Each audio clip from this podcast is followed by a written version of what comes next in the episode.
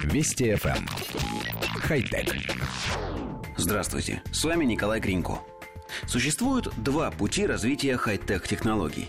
Первый – это изобретение принципиально новых устройств, использующих новаторские идеи. А второй – обвешивание уже существующих вещей высокотехнологичными примочками.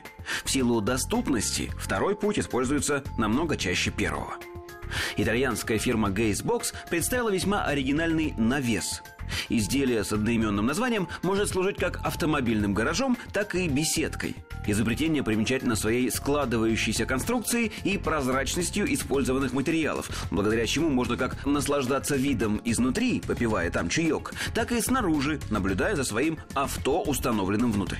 Конструкция гарантирует защиту от дождя, снега, птиц, домашних животных, ветра и даже града. Встроенная система вентиляции выводит лишнее тепло и осуществляет циркуляцию воздуха. Имеется светодиодное освещение.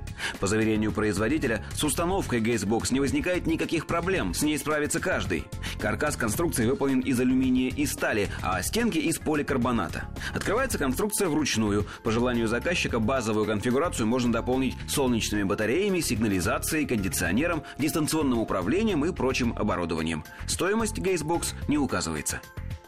Коллектив редакции нашей программы посмотрел рекламные фото и желает заявить. Итальянцы заново изобрели гараж-ракушку – по сути, это такая же хлипкая складная конструкция, просто выполненная из современных материалов и с подобающим уровнем качества. А в остальном это точно такой же жестяной складной коробок, каким мы еще совсем недавно могли видеть едва ли не в каждом отечественном дворе.